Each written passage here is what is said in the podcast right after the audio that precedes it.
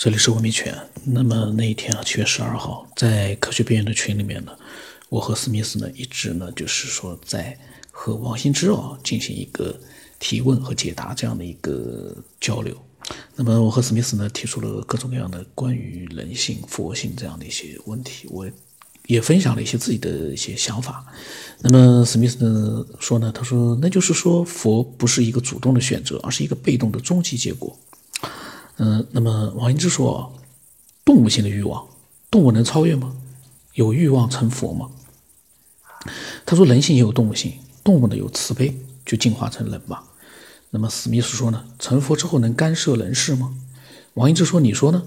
史密斯说我不懂，他说我了解一下这个体系。那么王英之说，佛是什么？能做什么？只是被动式的反应吧。那么史密斯说，感觉佛是虚无。那王英之说：“因果从何而来呢？果是什么执行的？这又何解？”史密斯说：“不太懂。以我的理解呢，有作为就有因果，作为的驱动是欲望。”王英之说：“同意。”那么史密斯说：“有了欲望就有了作为，有作为才有成因，有因才有果。”那么王英之说呢？只是慢慢的减少欲望才接近佛。史密斯说：“佛受时间的局限和约束吗？”王英之说：“欲大的果报必是受难。”那。史密斯说：“佛应该不受，佛存在任意时空，不受时空的局限，佛无法干涉人事。”那王一之说：“成佛有什么好追求呢？人没欲望了，又有什么意思呀？全宇宙都是你的，又怎么样呢？”这样的一个聊天啊，就是关于成佛之后有没有意思这个聊天。我在前几天我发表的一个观点就是，佛。我们人怎么样去从我们的角度去理解佛呢？我们怎么样去代替佛说这个世界没有 没有意思呢？嗯，那么这个是到时候我们也会录到的。那么史密斯说：“他说就像我们看录像，我们存在录像的任意时间段，可以直接的收到任意时间段的结果，但我们无法干预其中的内容。”那么史密斯说：“我也一直认为佛的状态理解不了。”王英之说：“那又怎么样？你已经无欲了。”那么史密斯说：“一个不受时间、空间约束的意识体，就那样存在着，也不在因果当中。这个存状态的存在和不存在，比较不出意义。”那么王英之说呢？不管它，功能而已。那么史密斯说：“最后得出结论：生命无意义，时间无意义，存在无意义，本应无知无觉，虚无一片。”王英之说啊：“他说也对也错。”然后这个时候老晋可能看了他们的聊天，可能受不了了，看了我们的聊天，他跳出来了。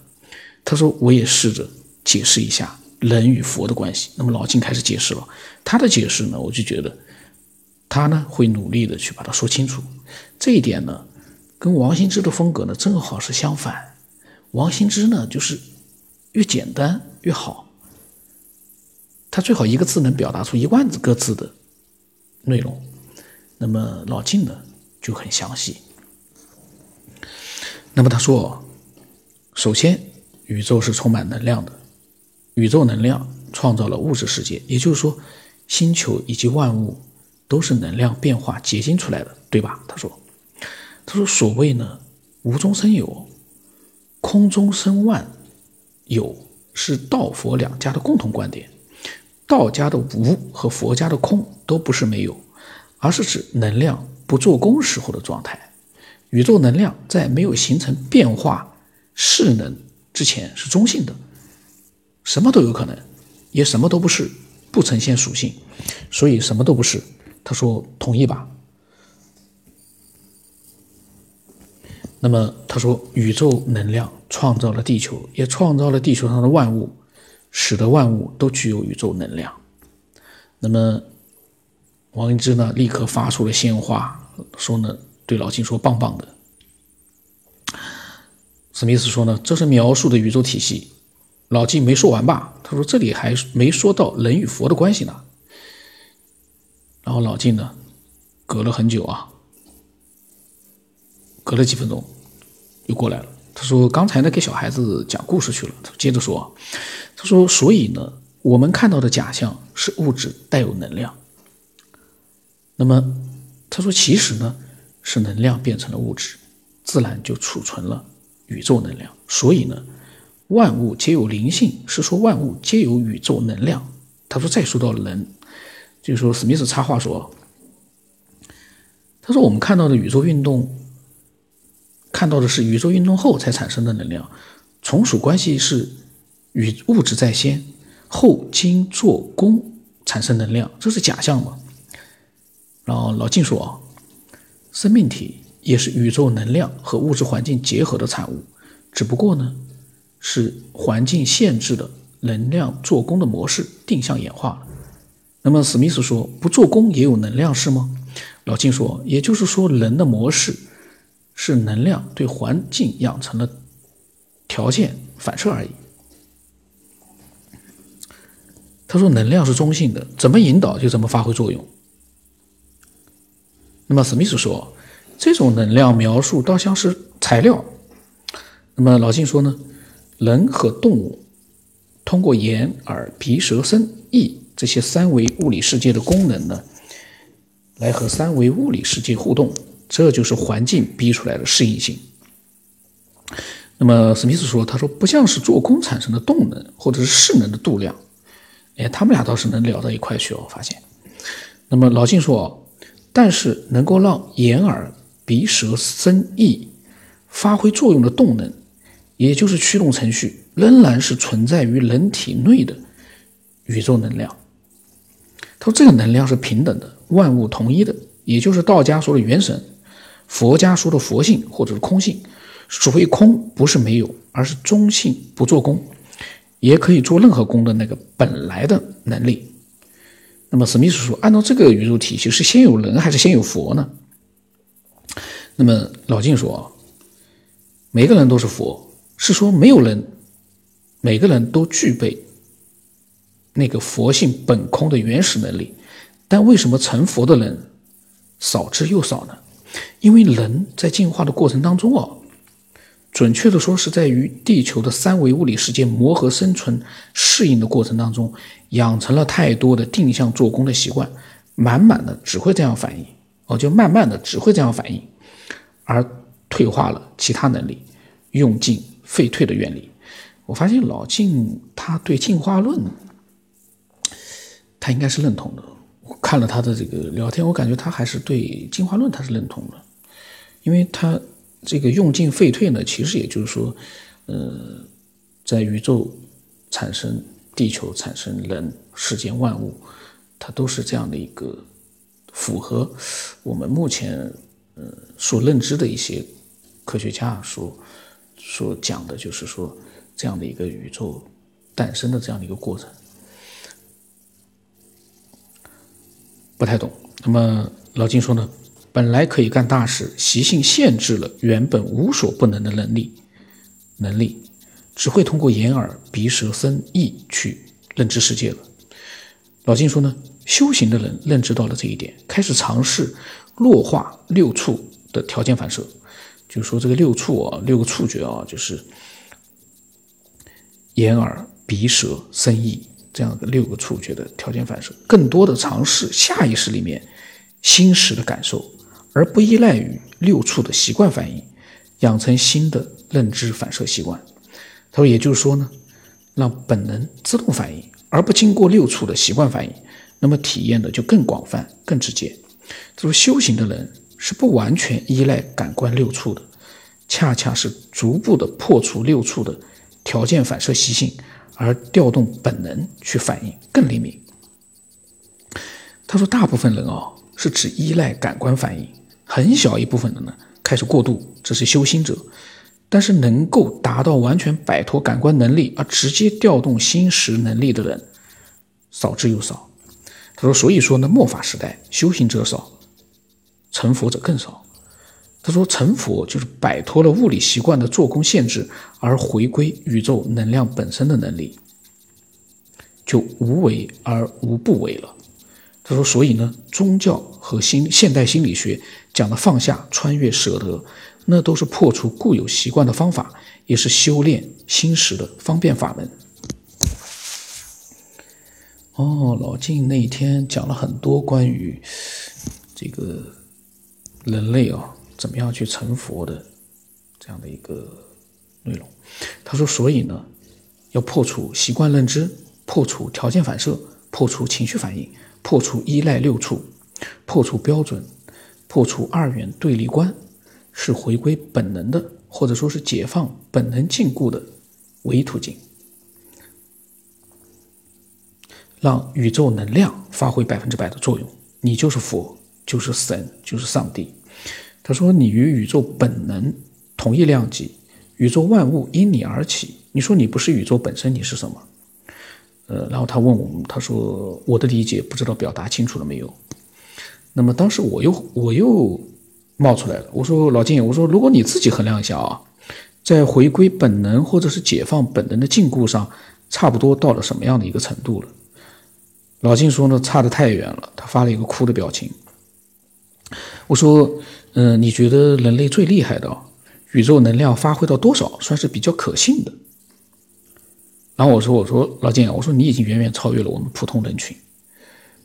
然后老金对我说，他说我们探讨过的特异功能、特异现象，多半都是有一定的心识直接反应能力的，在半途之中真正成佛就不反映特异了。就是说，它就不反映出特异功能了，因为已经没有特和异的区别概念了。他说：“所以呢，中国的风水学实际上就是能量的强弱学。”那么我当时说：“我说普通人刻意的去追求境界，没有特异功能，能够达到一定的宇宙能量。”那么老金说呢：“风水好的地方，人杰地灵。”那我当时说：“我说，毕竟很多人在主动的。”追求回归，那老金说，准确的说呢，是能够发挥利用多少宇宙能量。他觉得我说的这个主动的追求回归，他觉得是对的，他也是认同的。他说呢，回归是如何做减法的过程，也就是老子说的“损之又损，以至于无为”。他说，到了去除所有模式定向做功的习惯的时候。就随机应变，应势而动，无为而不无不为。那么当时呢，我我说，我说人的肉体和宇宙能量运用到百分之百之间是一个悖论的关系，肉体制约了绝大多数人的回归。当时我不知道我自己为什么会说了这样一句话。那么老金说是的。他说：“习性的制约呢，进化养成的习惯，不赖主体主观意识，是强烈的下意识作祟作祟。”他说：“所以认知很难，破除更是难上加难。”啊，那天倒聊了很多啊。七月十二号，那个时候已经晚上快十二点钟了。我跟老金在聊天，那么老金说，科学的认知观、唯物主义的认知观，眼见为实，很容易理解和认同，但也很容易养成习惯性的认知模式，破处就更难。他说破处就更难。因为有的时候那个字哦，聊天的时候那个字一旦打错了呢，意思就变了。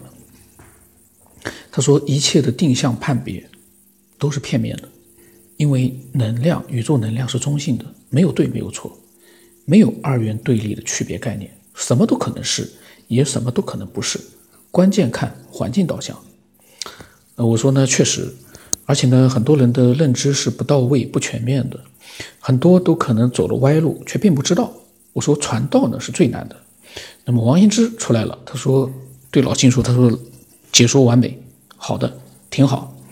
那么老金说，大多学佛的人都停留在了崇拜的视角上，神学化了，宗教化了。然后我说呢，我说理性的面对现实世界，不断的去认知宇宙能量，而不是贸然的跟着未必是真的大师的人跑。学佛界也需要打假，这个假太多了。然后我说老金的还是理性的，要要夸奖夸奖老老金的，因为老金呢做了那么多的解释哦，呃还是比较清晰的，他还是比较就是能让大多数人理解的方式呢，去做了一个解释，他自己的一个认知的解释。那么老金说呢，从拥有宇宙能量来说，他说你和佛没区别，只是凡夫被习性模式禁锢了，没发挥出来，而佛摆脱了禁锢，发挥了百分百。然后我说呢，我说用佛的视角来看这个世界，可能格局就更大了。